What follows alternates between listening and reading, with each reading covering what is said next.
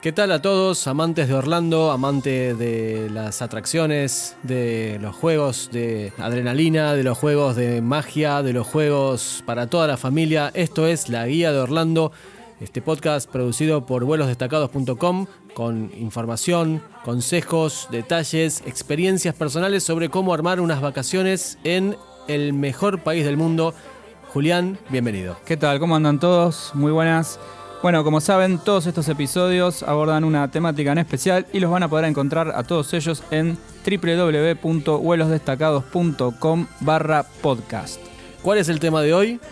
Hoy vamos a hablar del segundo parque de la franquicia de Universal Studios. Hoy nos toca hablar de Island of Adventure.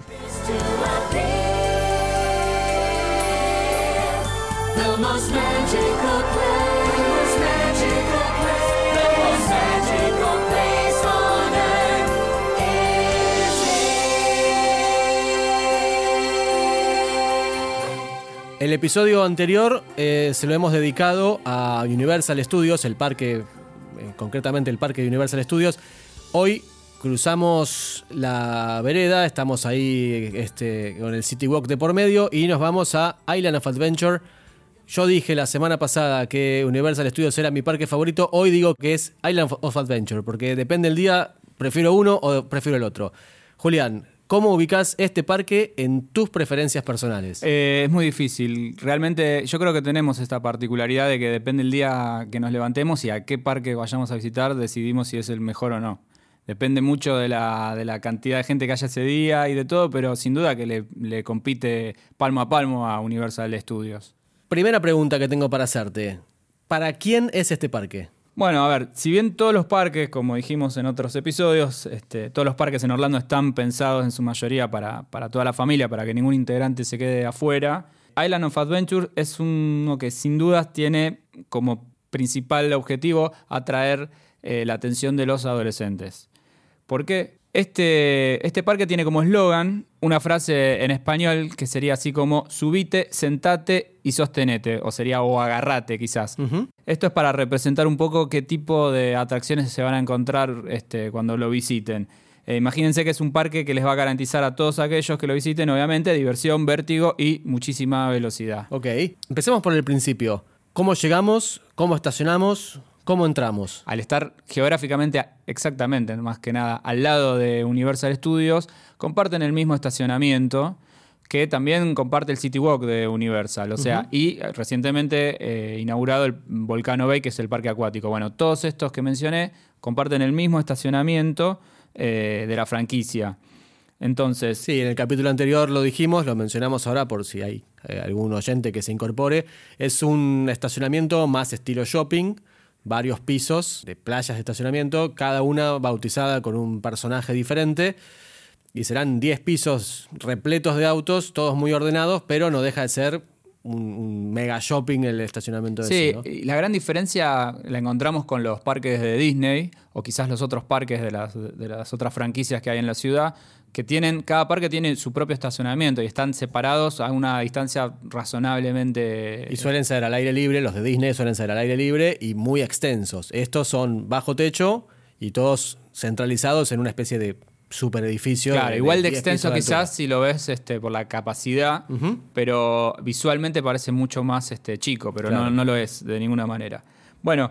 Eh... Yo estaciono el auto lo dejo, por ejemplo, no sé, en Sí, como dijimos como en otros episodios, está, es inmenso, está súper preparado para recibir miles y miles de, autos y el único consejo, por lo menos que les damos siempre, es, eh, en este caso, cuando se bajan en este tipo de estacionamientos que son tan grandes y están este, y ustedes están quizás en este trance que tiene el turista, ¿no? De llegar y querer ya estar en el parque, entonces para ahí no presta atenciones, bájense del coche, observen exactamente dónde lo dejaron estacionado eh, para poder identificar la zona y la fila donde lo dejaron estacionado. O sea, cada playón tiene un personaje, como vos dijiste, en este caso son personajes de, películas este, conocidas de, Universal Studios, eh, y una fila. Entonces es importante que sepan dónde dejaron, porque al regreso a la noche van a estar súper cansados, no se van a acordar de dónde lo dejaron y pueden llegar este, a, buscar entre miles de autos que quedaron también estacionados. Entonces, ese es el primer consejo que les damos. Muy bien, una vez que me bajo del auto, agarro las mochilas, eh, me aseguro de tener los tickets conmigo, mm, me dirijo hacia la entrada. ¿Cómo es el Sí. proceso ese? La entrada hacia el parque es la misma, o sea, comparten la- el mismo ingreso tanto Universal eh, como Island of Adventures. Van a pasar un control este, de seguridad. Eh, ahí es donde se genera una especie de embudo porque todos llegan al mismo lugar para pasar. Puede demorarse unos minutos. Si tomamos más o menos este, la referencia de dejar el auto en un, en un lugar general, digamos, este, no, no en estos estacionamientos donde pagás más para, para estar más cerca. Supongamos que eso no lo pagamos, pagamos solo el estacionamiento. Solo el estacionamiento de 25, 25 dólares. dólares, que no es ni más ni menos que un número para nosotros. Bueno, dejando el auto y pasando el chequeo de seguridad y caminando a una velocidad normal, digamos, vamos a tardar aproximadamente 30 minutos entre que dejamos el auto y llegamos hasta la puerta de Island of Adventure. Ok. Obviamente que es un paseo súper agradable, está lleno de locales de comida, lleno de, de- de- de lugares este, emblemáticos que hacen referencia a las películas. Eh, inclusive ellos tienen este, como una especie de, río artificial que, lo, que hay que cruzarlo y pasan barcos por ahí que conectan con hoteles. Es súper súper lindo y, y es súper recomendable eh, sacar fotos porque después seguramente cuando vuelvan va a ser de noche no va, no va a ser lo mismo, digamos. Entonces la gente o las familias suelen hacerlo también, suelen sacarse fotos. Entonces la caminata no se nota, no se notan esos 30 minutos, digamos. Pero bueno, es más o menos el tiempo que les va a llevar desde un punto hasta el otro. Ok, llegamos a chequeo de seguridad, es, es previo a eso en realidad. Sí, ahí lo único que tienen Ahí que que hacer no es- podemos llevar, siempre decimos lo mismo, vamos a repetirlo, que no podemos entrar en no hay que entrar mochilas. armas, hay que dejar, dejar las, granadas en el, en el baúl, usando el seguro, obviamente, para Sí. que no, no se activen. No, eh, no pueden entrar ni eh, bebidas alcohólicas ni botellas de vidrio principalmente. Alguna vianda pueden llevar. Claro, palito selfie tampoco, porque es súper peligroso tener un, tratar de sacarte una selfie arriba de una montaña rusa. Pero bueno, es el típico control que ya mencionamos en otros episodios. No hay mucho más, más para decir al respecto. digamos. Bien, vos siempre eh, mencionaste en lo que va de este episodio la- el, el paralelismo, la, la- la comparativa con eh, Universal Studios. ¿Cuáles son las diferencias entre Island of Adventure y Universal Studios? Se podría decir que eh, Universal Studios es un poco más familiar. Cuando me refiero a familiar, eh, quizás estoy este, pensando en eh, familias con hijos más, más pequeños, digamos, y no tanto chicos que por ahí pueden ir con sus amigos y, sin, prescindir de los padres, digamos. En, en ese sentido, creo que Universal Studios es un poco más familiar. Island of Adventures está más orientado a los adolescentes. Pero siempre vamos a encontrar de un lado y del otro gente que lo va a retrucar esto, que va a decir, no, esto no es así, mi hijo más chiquito de tres años disfrutó más tal parque o tal otro. En principio, digamos, hagamos una diferencia entre los parques con magia y sin magia, ¿no? Reiteramos esto, si vos querés magia, princesas y lo- los, los personajes más clásicos están en Disney, acá ya tenés un, eh, un target diferente. Y aún así, hay una diferenciación entonces entre Universal Studios y Island of Adventure. Universal más hacia los nenes más chiquitos y Universal y perdón, y Island of Adventure más adrenalínicos, más, más de claro, con de más, vértigo para, más- los adolescentes. Ok. A ver, si tuviésemos que generalizar, eh, para hacer una diferencia, generalizar, por favor, presten atención porque estoy generalizando. No quiero este, comentarios agresivos hacia mí o hacia mi familia si, si, si no están de acuerdo con lo que voy a decir. Pero si tuviésemos que generalizar, Universal posee más simuladores y Island of Adventure más montañas rusas. Esa sería una gran diferencia. Y se supone que las montañas rusas, al tener una limitación de altura, hay muchos este, integrantes que por más que les guste el vértigo, si, si no cumplen con esos requisitos, no van a poder eh, subirse a esos juegos. Entonces empieza a haber una, una diferenciación. En, en Universal hay juegos que necesitas también cumplir cierta altura, pero son menos. Hay muchos más este, simuladores que permiten que son más permisivos con los, con los requisitos. En este comentario que haces vos, yo quisiera remarcar que si eh, ustedes están planificando un viaje a Orlando y quizás tienen como una de las opciones ir a Island of Adventure y tienen nenes chiquitos que, viene- que midan menos de aproximadamente un metro, 90 centímetros, quizás no sería la mejor este, opción ir a este parque. La frustración que sienten los chicos de no poder subirse a un juego mm, en la puerta mismo del juego es como medio fea. A lo mejor este, ven a los demás que entran o los hermanos mayores que entran y ellos se quedan afuera. Es un momento que hay que saber manejarlo como mínimo, ¿no? Hay que, o, o dividir la familia y que el nene más chiquito vaya a algún otro lado mientras los más grandes van ahí. O si tenés solamente nenes chiquitos, probablemente, o al menos no pases por esa zona del parque, ¿no? Sí, a ver, en mi caso... eh, Lo he vivido lo que- en carne sí, propia, por eso digo. Lo que yo creo que se puede hacer es tener unos dólares este, a mano para el regalo prometido para el más chico, si El es que tiene hermano más grande. Un regalo que le sirva como para distraerse mientras este, los otros van a hacer el, el juego. Porque, y esto yo he sido el más chico de mi familia, nada peor, y me ha pasado en el Parque de la Ciudad, a mí no me pasó en, en- Orlando, pero nada peor que quedarte afuera del juego y ver cómo los mayores suben. Bueno, una estrategia, es un tip que les doy, no sé si va a servir, porque por ahí algunos dicen, no, mira, le, regalé algo a mi hijo y me lo tiró porque quiere entrar igual al juego. No, no sé, en el mío, el caso fue como que ayudó a que se distraiga. Que sin ir más lejos, probablemente, me estoy adelantando un poco, pero probablemente uno de los juegos más, o de las atracciones más importantes o, o más copadas de, de- de este parque sea el de Harry Potter, y ahí sí corre la restricción de altura. Con lo cual, si no puede entrar ni siquiera al, al juego top, eh, es como para replantearse, o al menos saberlo, o al menos planificar tenerlo en cuenta, el- el obviamente. recorrido sin pasar por esa zona o planteárselo al chico de entrada, decirle, mira, va a haber un problema, a este juego vos no vas a poder ir, pero yo lo que, lo que te propongo es que mientras tu hermano va, vos este, vayas con mamá o con papá o con el que sea a, a- a tal otro lugar. Es un tema para justamente evitar un mal momento familiar, que, el pibe se te ponga a llorar en la puerta de Harry Potter porque no puede entrar. Exactamente. Bueno, volviendo a la pregunta que vos me decías de la, de la diferencia, cuáles eran las diferencias quizás más, más relevantes, aparte de lo que dije de, de que quizás los juegos son un poco más este, pensados para adolescentes en Island of Adventure, otra cosa que yo destaco es la ambientación. Esto, Island of Adventure, es, realmente hace nombre, digamos, el, el parque, la estructura hace, nom- eh, hace, digamos, caso al nombre y son islas de aventura, llamados así. No son islas geográficamente reales, pero la gente como que lo, sectores. Claro, pero la gente que lo, que lo diseñó, que creo que les, les dicen ingenieros ellos, este, se encargaron de eh, armarlo como dando ese efecto de que vos pasás de un mundo a otro, como que cada mundo, cada isla es un mundo distinto y, y se están, están conectadas por puentes, aún así sean puentes artificiales, son puentes que te sirven como para que vos realmente sientas que te estás yendo de un lugar completamente este, con unas características para ingresar a otro completamente distinto. Por ejemplo, Y por ejemplo, si vos entrás, tenés el sector de Marvel y cuando cruzás este, para, el, para el lado de, si no me equivoco, se llama Toon Lagoon, es otro, otro sector como de, de caricaturas, o si haces un, no sé, pasás del lado del Jurassic Park a The Lost Continent, que es como una parte más épica, también, digamos, vos cruzás el puente y el efecto eh, realmente es como eh, geográficamente te cambia todo. Entonces eso sí es una ventaja, yo creo, o una diferencia de Universal Studios donde quizás es un poco más homogéneo todo, digamos. Ok. Mencionaste recién por nombre cuatro o cinco de estas islas. Te propongo que entremos en detalle de cada una de ellas. Por ejemplo, recién dijiste Marvel. Muchos dicen que habría que terminar el recorrido en Marvel. Nosotros vamos a hacer al revés. ¿Qué tal si empezamos nuestra recorrida imaginaria en este momento por el sector Marvel? Marvel es una de las franquicias más importantes de, de cómics.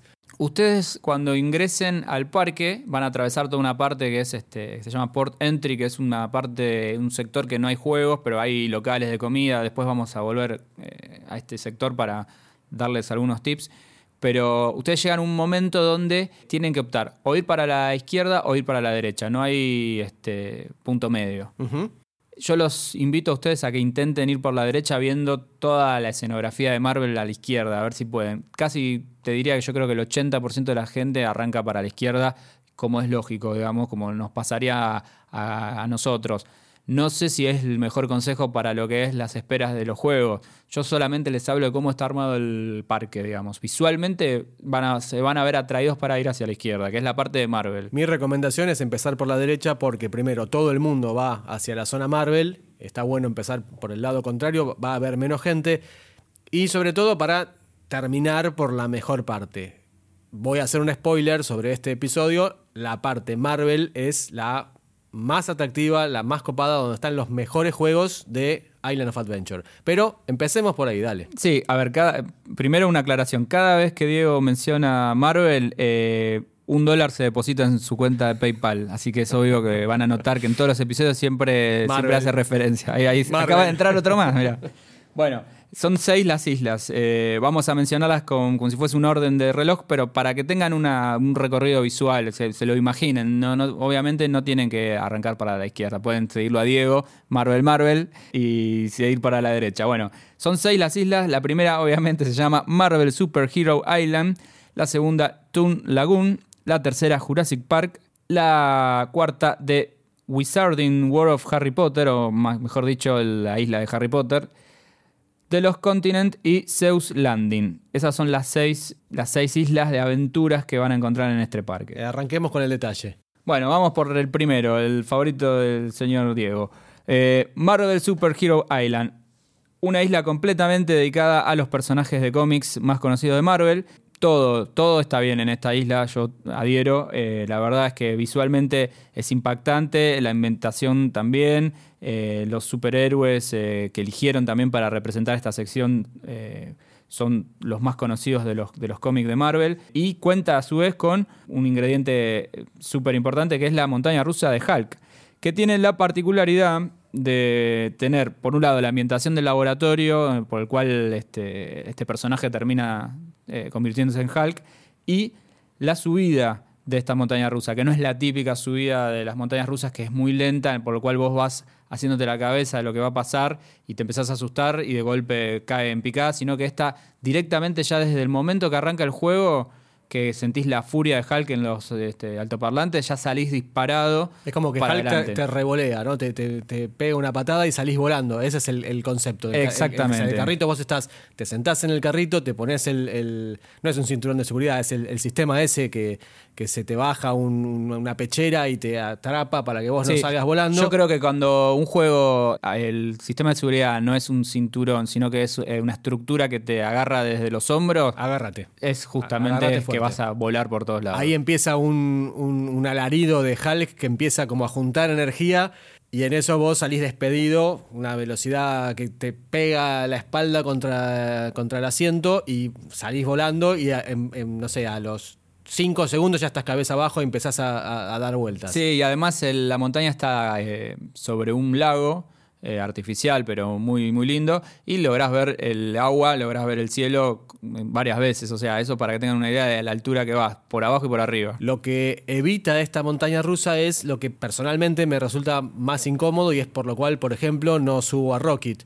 Es ese momento incómodo de. Lento de subida. Y empezar tic, tic, tic, tic, que vas subiendo y estás cada vez más alto y que no ves el momento de zafar de esa situación. Acá, esa parte incómoda la, directamente la evitás. Ya salís volando de, primera instancia. Exactamente. Y si lo hacen de noche, está este, iluminado de una manera muy, este, muy atractiva visualmente. O sea, tiene los colores verdes y juegan con otros colores, creo que con el violeta también, que sería como el referente al pantalón de Hulk. No sé, tiene una, una característica visual muy, muy, muy atractiva y eh, suele ser un juego que el que lo hace y le gustó repite seguramente una o dos veces más. Excelente. Bueno, y después tenemos el... ¿Qué otro eh, personaje famosísimo de Marvel? Y es el plato fuerte además del parque, es el Spider-Man. Ok. Ese es un simulador 4D, eh, así que tranquilos aquellos que no les gusta el vértigo este, real. Esta es toda una simulación que se da dentro de una especie de cine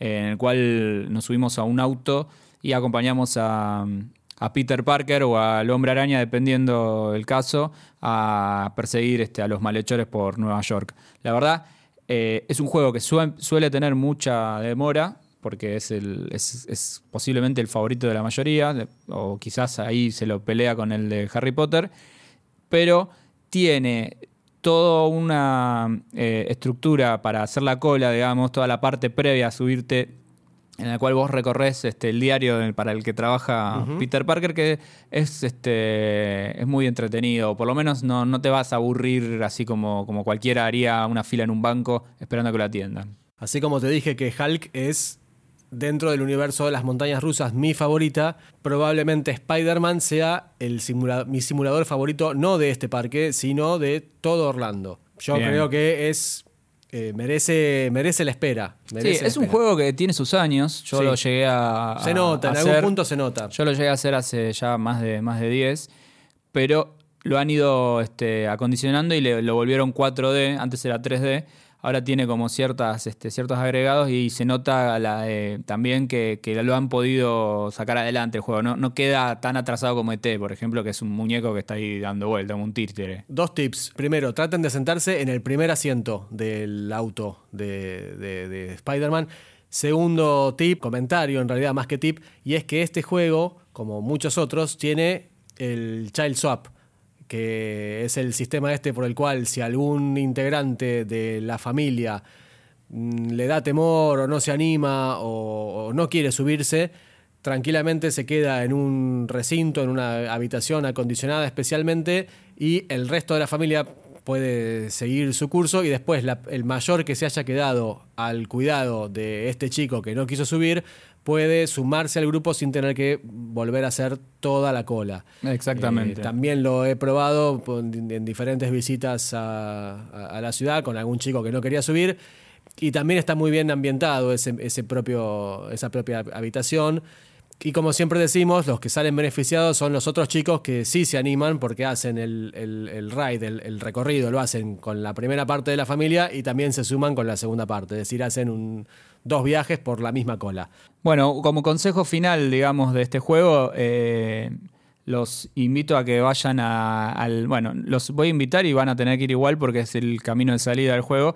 La parte del negocio, digamos, el store de los productos, este, de toda la franquicia de Spider-Man, que van a poder encontrar muchísimas variedades, lo que sea, desde remeras hasta pistolas, hasta disfraces, bueno, pero hay muchísimo, está muy bueno, a mi hijo es fanático de Spider-Man, así que yo lo conozco bastante este lugar y los animo a que vayan e intenten no comprarles nada. Bueno, y la última cosa de Marvel, hay personajes sobre la calle, digamos, eh, personajes que no están en los juegos, pero van a poder encontrar a Capitán América. Es una especie de, encuentro con, personajes como, como, en, como en, Magic Kingdom te encontrás con Mickey y ponerle con una princesa y acá de repente te aparecen. Sí, yo lo, valoro más porque creo que como mínimo tienen una, actitud un poco más este, eh, original, porque Mickey y, Minnie o Chip y Dale y todos esos están clavados ahí, el muñeco está ahí en la, en la esquina esperando, o a lo sumo lo, lo vienen a buscar para que se mueva porque la persona está dentro de ese muñeco, está muriendo de calor, entonces hay que moverlo del lugar o lo que sea. Acá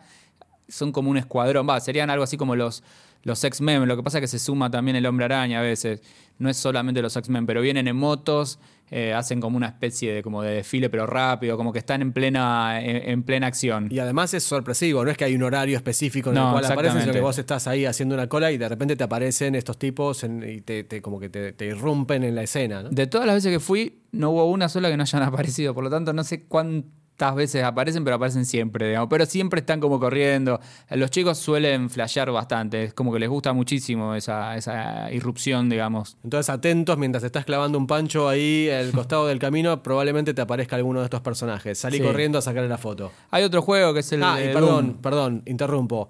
Ojo, estos no paran a sacarse las fotos. Es decir, son mucho menos amigables a lo mejor que los de Disney, pero están más en situación. Digo, Spider-Man está yendo a salvar el mundo no va a parar para una, para una selfie. Claro, eh, Ojo que eh, pasa tienen que ser Claro, los chicos tienen que, participar, digamos, en lo que están haciendo, por así decirlo. No es que es solamente una fila como, como hacen en Disney. Y tienen el de Doom también, que es otro juego. No voy a mencionar todos los juegos del parque, porque si no, no terminamos, pero es uno que es también para estos amantes del vértigo, que te tira para arriba y ves este, posiblemente desde 50 metros de altura eh, todo Orlando. Bueno, seguimos. La segunda isla. Vamos a Toon Lagoon. Toon Lagoon. Esta isla mezcla eh, caricaturas de historietas súper antiguas con eh, juegos acuáticos. Los juegos son muy divertidos, pero hay que hacer una salvedad. Si llegan a ir en invierno, puede ser que la isla sea menos disfrutable este, que las demás.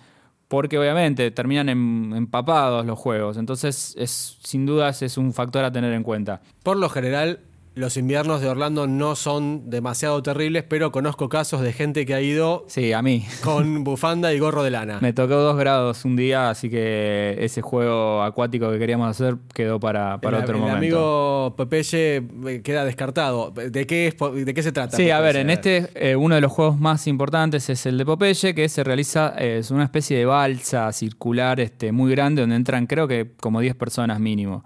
Y van recorriendo como si fuese una especie de rafting, este, una aventura de Popeye, Olivia y su eh, archienemigo Brutus.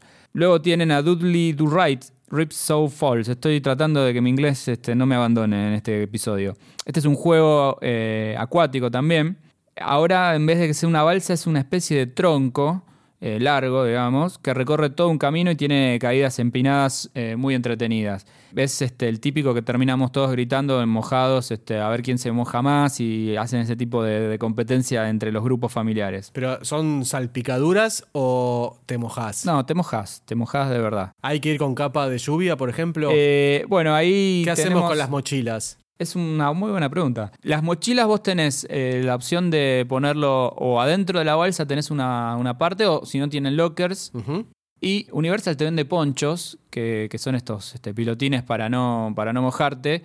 Porque la verdad que te vas a mojar de verdad. Mojarte posta, digamos. Podés este, mojarte más o menos si vas adelante o atrás del tronco, pero te vas a empapar igual. Además hay gente que te tira agua eh, de los puentes mientras estás bajando. Es como que es imposible. No, o sea, el juego es que te mojes. Por eso piensen que es una ciudad que suele ser este, cálida en todo el año. Entonces no, no, no es que están habituados a que todos los días haya 3, 4 grados. Entonces es un juego que eh, está hecho para que la gente se moje y que se hace la diversión. ¿Me conviene comprar la, Si vos querés capa ahí? evitar mojarte o tratar de mojarte lo menos posible, te compras el pilotín. Universal te dice, por supuesto que lo podés comprar, pero arrancás entre 8 y 10 dólares eh, cada pilotín. Ok.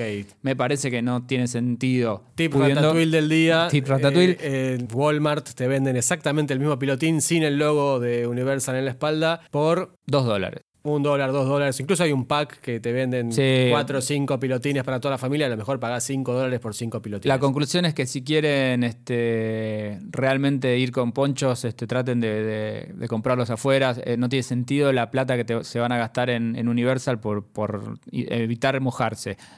Y otra, otro consejo para los que este, quieren hacerlo y van a, van a este, tomar el riesgo de mojarse. Universal tiene una especie de secador de pelo, como si fuese un secador de pelo, pero es como una cabina gigante familiar que creo que pagás, si no me equivoco, 5 dólares si vos te metés adentro con todo tu grupo y se secan con el viento caliente. Lo vi, este, los este, asiáticos son muy habituales de esto, o sea que quizás allá hay, abundan este tipo de alternativas. También vamos a lo mismo, si hace calor no tiene sentido, pero bueno, si, hace frío y están empapados y no tienen ropa para cambiarse, quizás sea una, una opción más a tener en cuenta. Una opción también es llevar una muda de ropa en la mochila. Correcto, exactamente. Y te ahorrás los 5 dólares de la del coinor ese gigante y te ahorrás el- los 2 dólares que te compraste la capa en, en Walmart. Te llevas una remera o un, eh, unos shortcitos extras y ya salís para el resto de las islas. Que la que sigue, si mi memoria no falla, sería la de Jurassic World. Sí, antes de la de Jurassic World te digo que en, en esta isla que veníamos hablando, Toon Lagoon, hay un famoso playground. Esto playground le decimos a estos espacios para que los chiquitos puedan jugar y, y descargar un poco la energía, porque por ahí quizás este, desde que arrancaron no han tenido algún juego para ellos o se han quedado afuera. Bueno, hay un barco que es el barco de Popeye, este, ambientado obviamente eh, como, como, como si fuera propio de los personajes de, esta, de este dibujo tan este, conocido, en el que pueden eh, andar por ahí, subir, bajar, hay unas pistolas de agua o, o algo así, unas armas como de agua, súper este, divertidos para los más chiquitos y para que los padres puedan este, sacar fotos si quieren. Eh, acompañar a los hijos o si no sentarse y Descansar un rato. y descansar un rato porque por ahí ya a esta altura están un poco más cansados. Pero bueno, Descansaste un rato, Vamos a. cobraste energías y te vas al Parque Jurásico. Exactamente, exactamente. Como bien lo dice el nombre, esta zona del parque está dedicada a las películas famosas de los dinosaurios. Y hace muy poco se le sumó el juego de King Kong, que es otro plato fuerte. Lo más relevante de este lugar es eh, el juego Jurassic Park River Adventure, que este es un juego con un bote este, en el cual te subís a ese bote y van recorriendo las ruinas del, Parque Jurásico. Este, va, más que las ruinas vas recorriendo lo que fue la primera película en realidad, que era el, el, Parque Jurásico primero este, eh, ambientado como si estuviera todo bien, como cuando estaban empezando a desarrollar este, el proyecto con los dinosaurios y cuando de golpe las cosas se empiezan a complicar porque los dinosaurios no son este, perros falderos, sino todo lo contrario, y se pudre todo y bueno, empieza a haber como ciertas este, anomalías en el sistema y se escapa el tiranosaurio Rex, al cual en algún momento quizás no lo sé, quizás se lo encuentren en el, recorrido. Ok, pero, eh, vos eh, mencionaste King Kong como uno de los platos fuertes y el propio Universal hizo gran campaña eh, al, momento de, lanzarlo. ¿De qué se trata este juego? El de King, el de, perdón, sí, el de King Kong, bien digo. Sí, el otro es una caída en bote, digamos, por así decirlo, resumidamente. Toda ambientada, con la música correcta y bueno, y con, y con este, dinosaurios en el camino. El de King Kong es el más nuevo del parque en este momento y es un simulador que se vive dentro de un camión, como si fuese un camión de, qué sé yo, safari, por así decirlo este, donde presenciamos a, Kong, a este simio gigante, golpeándose con distintos este, monstruos o, animales que se va encontrando en el medio de la selva. Es un, es un simulador en el cual eh, la experiencia es 360 porque tenés pantallas que rodean este, el camión en el que estás sentado y no importa para dónde mires, siempre va a aparecer King Kong, digamos. Entonces eh, suele ser eh, muy ameno, o sea, es, fácil para, que todos este, puedan verlo, no, no hay problema, para, no, hay un tema de altura. Pero obviamente, como vos dijiste, también está la opción del que no se quiere subir porque no le gusta, le da miedo, se puede quedar. Este, y hay un eh, tema de espera importante. El problema que tiene este juego, al ser el más nuevo, puede ser que, la gente este, esté repitiendo este parque y quiera hacerlo porque hace unos años no estaba, entonces van a ir y no tiene sistema para hacer este. No tiene Universal Express. No tiene Universal Express, entonces vos podés comerte, quizá como nos pasó en algún momento, dos horas de cola. Dos horas de cola tranquilamente Está súper ambientado también. Pero no dejan de ser dos horas, de cola. Son dos horas. Recordemos que Universal Express es el, sistema de hacer una cola en paralelo, que a lo mejor el acceso a un juego te demoraría 40 minutos, haciendo la cola express en 5 minutos estás adentro. Tenemos un episodio en el cual describimos todas las particularidades y cómo acceder a, este beneficio, que es ni más ni menos que pagando. Eh, así que recomiendo a los que estén interesados en que lo escuchen y, seguimos ahora con esta cuestión de, Kong. La pregunta es, ¿vale la pena? Yo sé que es muy difícil la pregunta te voy a hacer. ¿Vale la pena dedicarle dos horas de espera en, una, en un contexto en el cual vas a estar quizás 8 horas, 10 horas para todo el parque, dedicarle 2 horas solamente a un juego, ¿es tan grosso? Bueno, eso depende de la expectativa de cada, de cada uno. Si uno va con la expectativa de que va a ser lo mejor que les va a pasar, y bueno, ¿cómo le decís a alguien no lo hagas? O quizá diga, mira, no, no, no voy a volver, o qué sé yo cuándo voy a volver. Y es difícil. Ahora, si tenés 8 horas para recorrer y solo un juego se te va 2 horas, y es, es difícil. Un juego que además dura 2 minutos no sé si llega a 3, 4 minutos, supongamos. Es difícil, digamos, dedicarle. Quizás un, buen tip sería empezar por ese juego en cuanto llega, lo más temprano posible y anda directo ahí. Lo que pasa es que el juego en sí no está eh, tan cerca ni de la izquierda ni de la derecha. Medio como que está acercándose al medio del recorrido, por lo tanto tendrías que hacer una, estrategia de cirujano, por así decirlo. Tenés que ir directamente al punto donde vas a cortar. O sea, tenés que ir y tenés que atravesar una cantidad de juegos que quizá te, obviamente te van a seducir porque querés hacerlos, porque ves menos gente, tenés que cerrar los ojos e ir directamente a este juego. Bueno, es una opción, digamos, ténganlo en cuenta, es el juego más concurrido en el momento por ser el más nuevo y el más este el que más tecnología tiene en este momento. Yo creo que está bueno, no sé si me volvería a hacer dos horas, creo que no, otra vez eh, para, para hacerlo. Hablando de super esperas, te invito a que pasemos del área de King Kong a el área de Harry Potter, otra en la cual tenés que llevar mucha paciencia. Harry Potter es la estrella del parque. Acá vamos a poder ver eh, desde fanáticos este, de los libros y las películas, eh, vestidos como aprendices de brujos, hasta turistas sacándole fotos a cualquiera de los rincones que hayan estado en esta sección. Acá es donde se empieza a mezclar el fanatismo con lo absurdo. Hay muchas veces que veo gente sacándole fotos como esto, esto, esto es parte de una película y no, estás sacándole fotos de un tacho de basura del parque, pero bueno, o sea, cada uno tiene este nivel de fanatismo. Pero convengamos medio raro. que hasta los tachos de basura están Bueno, ahí está. eh, tuneados como Harry Potter. Yo siempre recuerdo haber leído este, algunos fanáticos que, que fundamentalistas de, de Harry Potter que te dicen no saben nada, ustedes no entienden nada porque no leyeron los 200 libros de Harry Potter.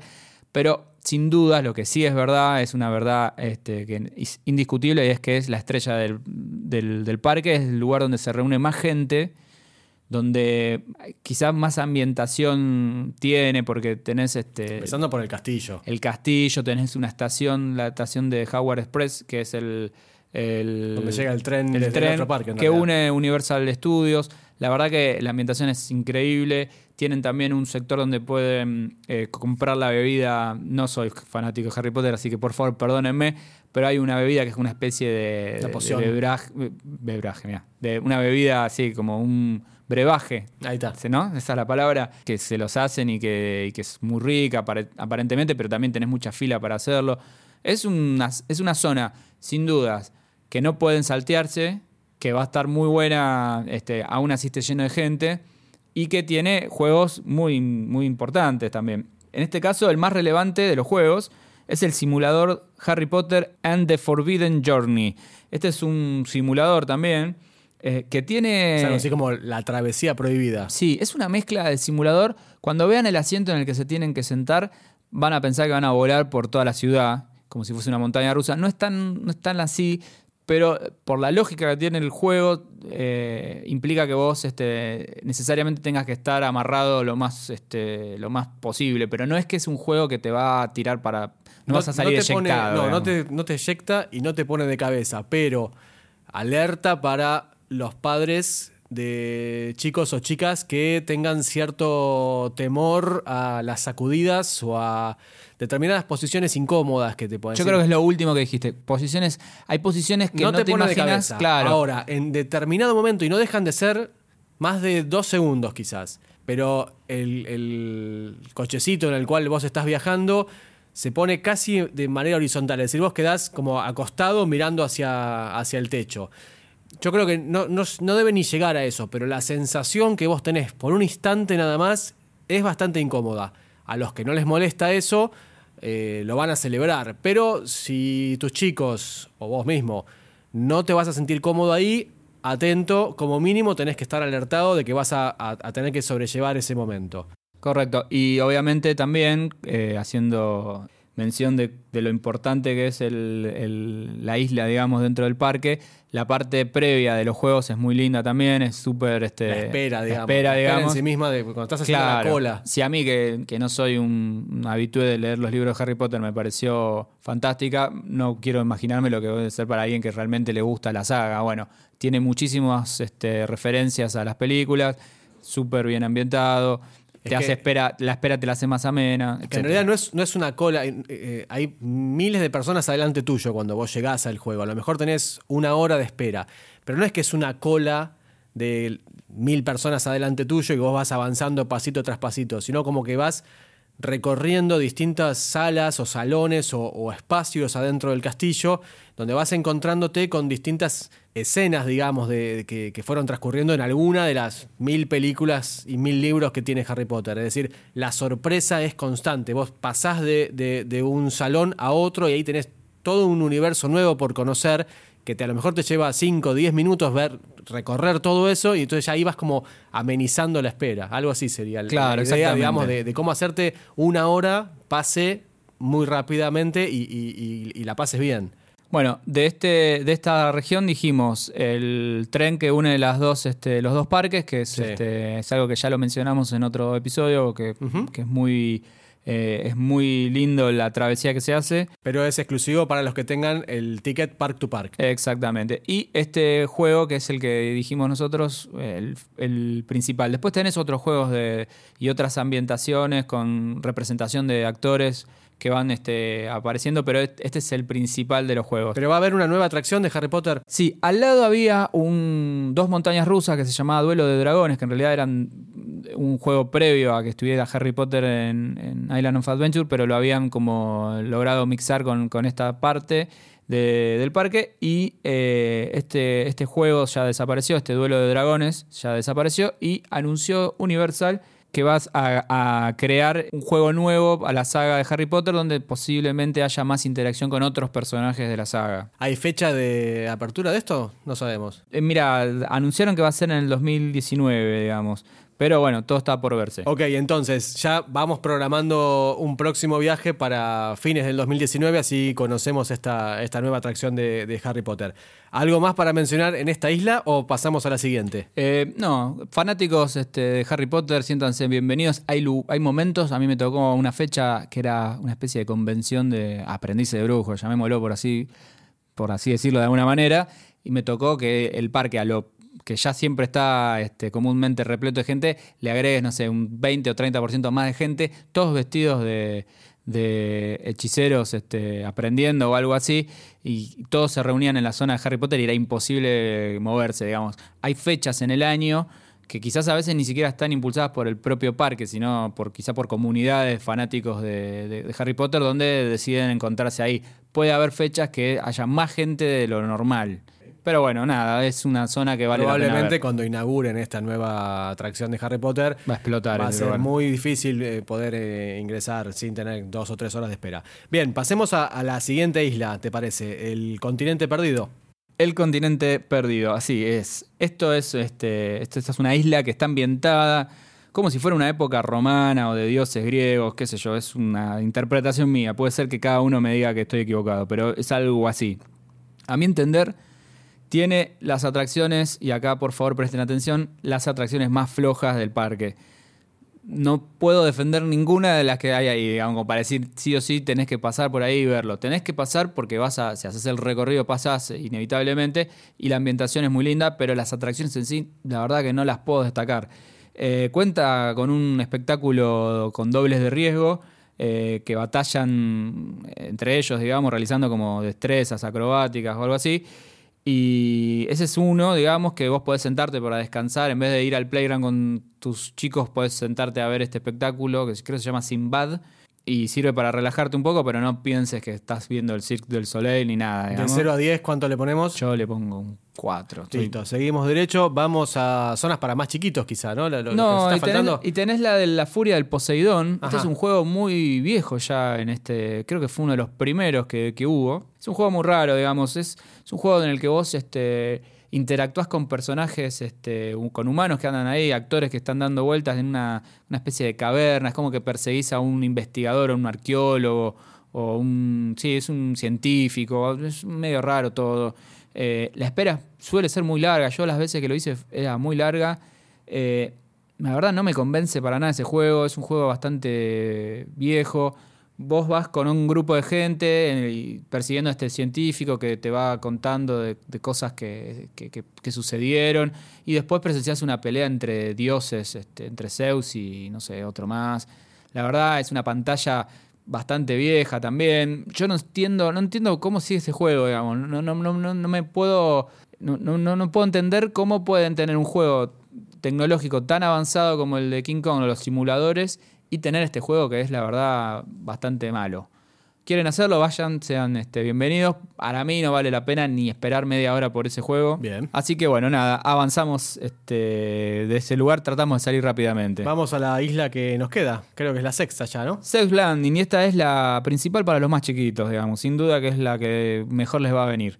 Es una isla eh, con personajes del reconocido Dr. Zeus. Eh, para destacar, eh, dentro de lo que se me ocurre como, como los juegos que van a encontrar, está el del juego del gato ensombrerado. Si no me equivoco, se llama Cat in the Hat en inglés, ¿no es cierto?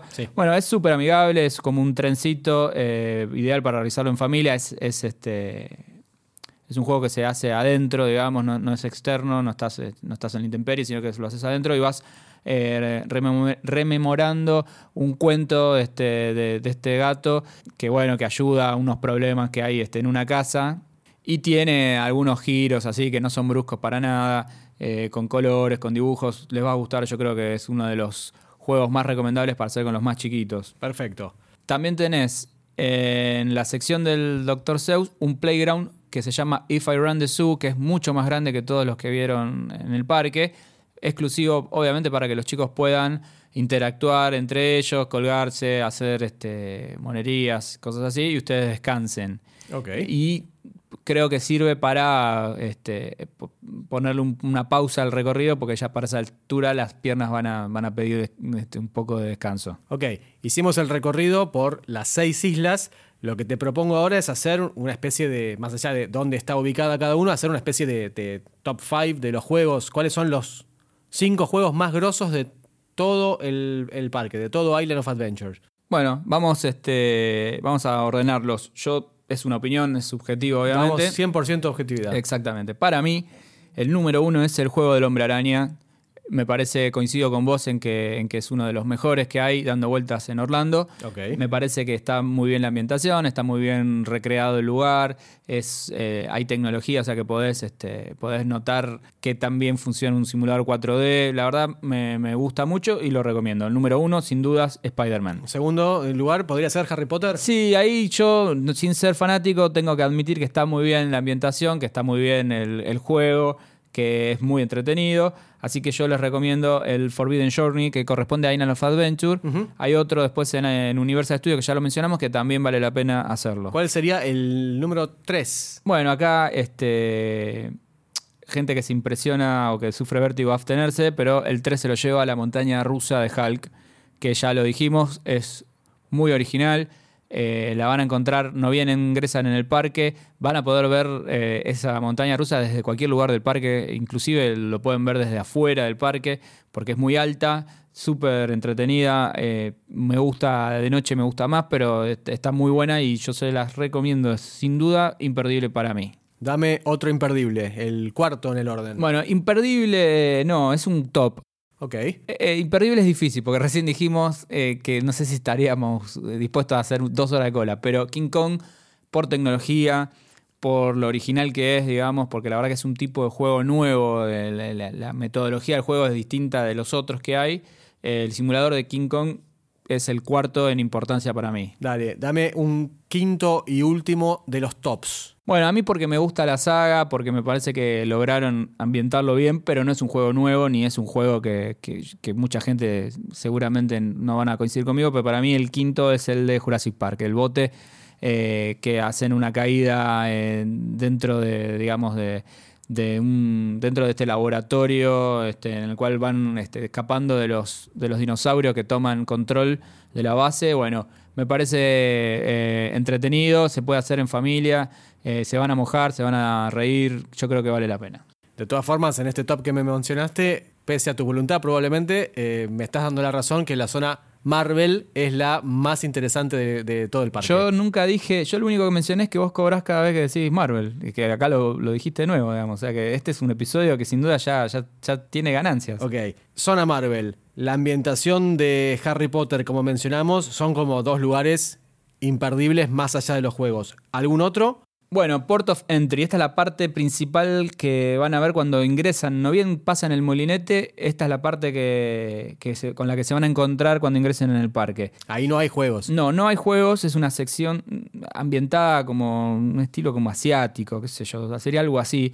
Pero el paisajismo, no tiene juego, pero el paisajismo nos, nos ayuda a imaginarnos en un lugar remoto de, de este continente, digamos.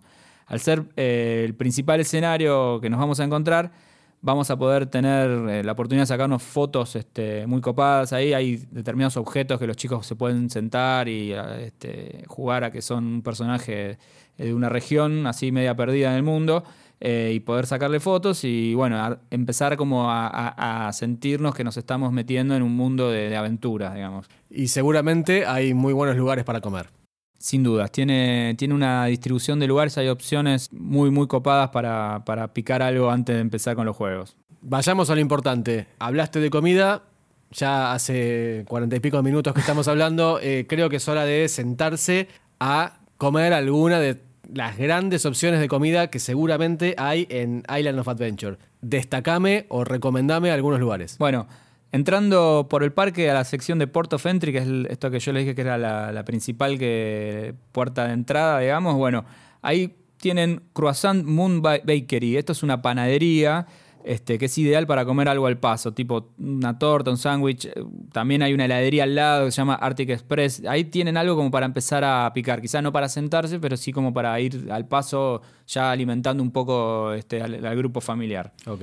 Eh, al estar a la mitad del tramo, tanto si empiezan por la derecha como si empiezan por la izquierda, en la zona de Jurassic Park van a encontrar la mayor variedad para comer, digamos, distintos lugares, eh, distintas ofertas gastronómicas. Si llego temprano y empiezo en, en alguno de los dos sentidos, pero estoy en la mitad del recorrido, me decís. ¿Sería Claro. la hora del almuerzo? Lo lógico sería, claro, exactamente. De- debe ser est- esta variedad que hay, que encontramos ahí, debe estar pensada justamente, calculada en función del recorrido. Se supone que en la mitad del recorrido se van a cruzar los O sea que distintos si grupos. llego temprano serían la una del mediodía, dos de la tarde. Exactamente, sí, más, más tirando a la una. Eh, ahí pueden encontrar eh, muchas opciones con distintos, para distintos presupuestos, digamos. Pueden encontrar, si tienen este, un presupuesto medio alto, hay un restaurante que se llama Thunder Falls Terrace. Esto es, este, es un lugar que, que da el juego, o sea, tiene una vista hacia el juego de Jurassic Park. Tiene como una especie de sector donde vos podés ver cómo van cayendo los botes estos que, que mencionamos. Y ahí te podés comer unas ribs eh, por un 16 dólares o un combo eh, de hamburguesa y bebida por 12 dólares. Eh, todo mientras obviamente ven cómo caen los botes este, por la ventana. En esta misma isla de Jurassic Park, si quieren achicar un poco más el presupuesto, pueden comerse una pizza en Predatoría, que sale más o menos 10 dólares. Depende de los toppings que le pongan a la, a la pizza. Ok. Recordemos que también, este, si, si están con el presupuesto muy ajustado, tienen la opción de llevarse una vianda y sentarse, obviamente, en algún rincón de la zona para comer en familia. Ahora, si hay oportunidad de darse un gusto en grande, es decir, si ustedes dicen, bueno, a ver, teníamos presupuestado X cantidad de plata, pero gastamos menos de lo que habíamos, nunca pasa, pero gastamos menos de lo que creíamos y tenemos este, unos mangos más. Eh, bueno, entonces ahí mi recomendación es que vayan a Mitos. Este, este restaurante Mitos es un restaurante ubicado en la sección de The Lost Continent, esta sección que yo dije que no, no valía la pena cruzar para ir a los juegos. Bueno, vale la pena para, Para ir a comer, comer. sin dudas. Eh, ¿Pero qué, qué hay ahí? ¿Qué- ¿Por qué tendría que ir? Ahí van, van a encontrar, digamos, la ambientación, es que son como una especie de cavernas, este, todas medias épicas, así, eh, raras. Pueden encontrar opciones gastronómicas realmente eh, gourmet, gourmet, digamos, bien, bien, bien desarrollalladas. Dame ejemplos. Puede ser, ahí te puedes comer un salmón. Ahí yo busqué, hice la tarea. Eh, salmón a la plancha por 21 dólares. Risotto italiano por 17 dólares. O un medallón de lomo, que convengamos no es lo mismo este, la carne este, en Estados Unidos que, que en Argentina, por lo menos donde nosotros grabamos. Quizás es más accesible, una carne digna, digamos. Allá, si estás pagando un medallón de lomo, vas a tener que pagar 22 dólares como para que sea de calidad. Bueno, los platos superan a la media gastronómica de Orlando. Es, es considerado uno de los mejores restaurantes de Orlando, digamos, no solamente de los parques. Igual, imagino que no es un lugar para ir con chicos. Por, por el menú que me estás mencionando. Y es, es- es- o, o si lo es, este, sepan que no, no va a ser un lugar barato y quizás hay que realmente pensar que, que cuáles son las prioridades en el, en el viaje o cuáles son las prioridades ese día en particular. Bueno, pero si van con chicos, Ahí está, dame algo para llevar a Claro, los chicos. exactamente. Si quieren ir con chicos a un lugar que esté ambientado así, que sea original y que sea una solución para comer todos en familia, Sí. en la sección de Dr. Zeus van a encontrar una plaza de comidas llamada Circus McGurkus. Esta es una especie de carpa de circo donde pueden encontrar comida tipo fast food. Hamburguesas, panchos, pizzas, ensaladas, este, cosas así al paso, pero en un lugar que parece que estás adentro de, de- de un circo, digamos. La verdad está muy bueno. Y- Arriba, mientras comen, Menú más accesible. Menú más accesible, eh, sí, van a ser eh, alrededor de entre los eh, 8 y 10 dólares quizás, Ok. este, ya estarían, este, no, ya no mucho. compartir Sí, la exactamente. bebida con que tienen refil probablemente. Y mientras comen pasa, hay un trencito arriba que es de otro juego de la zona, digamos, que, que atraviesa el circo y llama la atención, digamos, y la música que hay de fondo. La verdad que para ir con los chicos es una opción súper interesante. Perfecto. ¿Nos queda algo más para comer? Tenemos el estómago lleno. Dejamos la cena para el City Walk. ¿Para City Walk o para, para la casa o para donde vuelvan? Depende del cansancio familiar. Digamos. depende del presupuesto, principalmente. Sí. Sobre el City Walk, lo dijimos el episodio anterior, lo repetimos ahora y queda la promesa pendiente. Tenemos que hacer un episodio sobre City Walk exclusivamente, recomendando qué ver, qué hacer, dónde sacarse fotos y principalmente qué comer. ¿Qué me queda? Y bueno, lo único que te hacer. queda, las compras. Algún souvenir me tengo que llevar. Exactamente. No hay ¿Dónde forma de compro- que te vayas sin comprarte algo. ¿Dónde compro los mejores souvenirs de Island of Adventure? Bueno, mis recomendados son, obviamente, el marketplace de Spider-Man, este que es al final del juego, que vos llegás, desencadenas, no es que vos optás por ir o no, vos salís sí o sí a esta, a esta sección y tenés de todo, variedades de lo que sea, todo el universo de Spider-Man, súper recomendable. Digamos, no hace falta hacer el juego para entrar al, al- al shopping de, de no, vos podés entrar si querés por afuera, pero si vos haces el juego y No podés salir si no es a través del, del shopping. inevitablemente te encontrás con ese lugar. La zona de Harry Potter también es recomendable porque, bueno, para estos, esta gente que se llaman fanáticos de Harry, van a encontrar este, seguramente muchísimas este, cosas que hagan referencia a las películas. Un integrante de mi familia, cada vez que viaja, se trae una, Una, varita, claro, exactamente. 30 y bueno. pico de dólares que, por supuesto, acá en Buenos Aires están amontonadas en algún lugar de su placar, pero Bueno, pero si, si funciona así, entonces con Sí, más razón, así. este, con más razón se los recomiendo para que se compren una de las 200 varitas que deben vender. sí, nos quedan 195 viajes para hacer entonces. Bueno, y en la zona de Port Entry hay un lugar que es el más grande de los locales llamado Island of Adventure Trading Company. Este es un lugar ideal para comprar porque ya nos estábamos yendo del parque, digamos. Y por el otro lado tenemos una variedad de souvenirs de todos los juegos que realizamos en el día. O sea, lo que no encontraron, este, o sea, lo que no compraron más que encontrar eh, en algún juego porque, bueno, no, no se decidieron, bueno, lo más probable es que lo puedan encontrar en este local que está ya saliendo casi del, del parque o entrando, depende del momento del día, pero se supone que lo van a visitar cuando ya estén eh, emprendiendo el regreso. Excelente. Estamos por llegar a la hora de episodio, es demasiado, ya tenemos ganas de salir corriendo para entrar a alguna de las atracciones.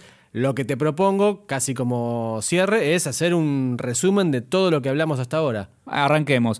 Si bien no es un parque con shows de apertura o cierre, o sea, no los tiene este parque, nosotros sí te recomendamos ir lo más temprano posible, así podés aprovechar mejor las atracciones. Hay muchas opciones para comprar souvenirs y para comer, aunque los precios, como dijimos recién, son un poco elevados. Los juegos imperdibles del parque anoten Spider-Man, Harry Potter, King Kong y El Increíble Hulk, si eh, me permiten a mí, digamos, hacer la salvedad.